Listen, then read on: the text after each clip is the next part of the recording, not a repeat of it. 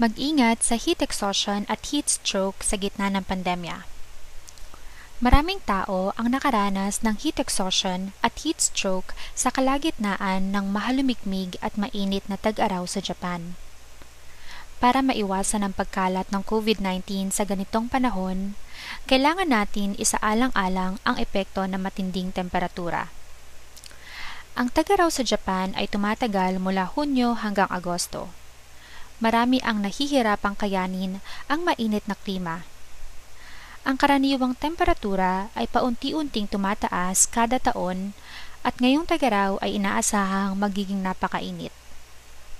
Ngayong Hunyo, ang rehiyon ng Tohoku sa Hilagan Japan ay nakaranas ng mga panahon na umabot at humigit pa sa 35 degrees Celsius ang temperatura. Taon-taon, higit 50,000 tao ang kinakailangang mahospital dahil sa heat stroke maging ang mga bata pa at malulusog na tao ay nakaranas nito.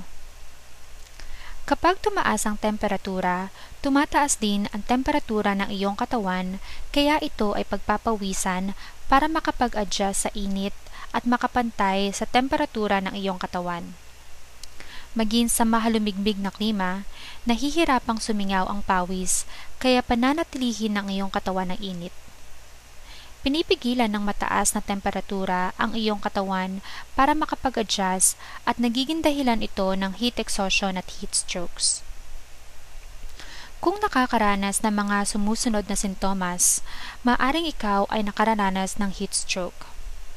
Nahihilo at namumula ang muka, napapagod at nagsusuka, mataas na temperatura sa katawan at pag-init ng balat nakararanas ng sakit sa katawan at pulikat, matinding pagpapawis, nahihirapang uminom ng tubig, nahihirapang lumakad ng diretsyo o mag-isip ng malinaw, pagkahimatay.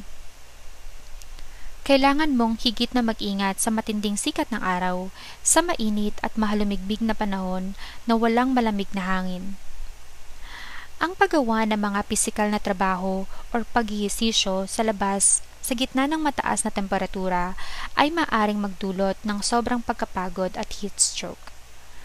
Maaari kang magkaroon ng heat stroke at heat exhaustion sa loob ng isang gusali or kahit habang natutulog.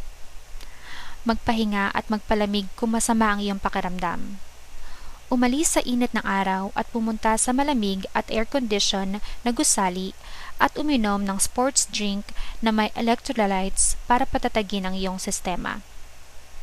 Ang heat stroke ay lumalala kapag ang tao ay walang kontrol.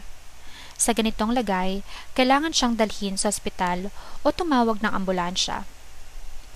Ang mga taong mag-isang namumuhay, mga matatanda, at maging ang mga bata ay maaaring magkaroon ng heat strokes nang hindi nalalaman kung ano ang totoong nangyayari kailangan maging laging handa ang mga pamilya at kaibigan sa ganitong sitwasyon.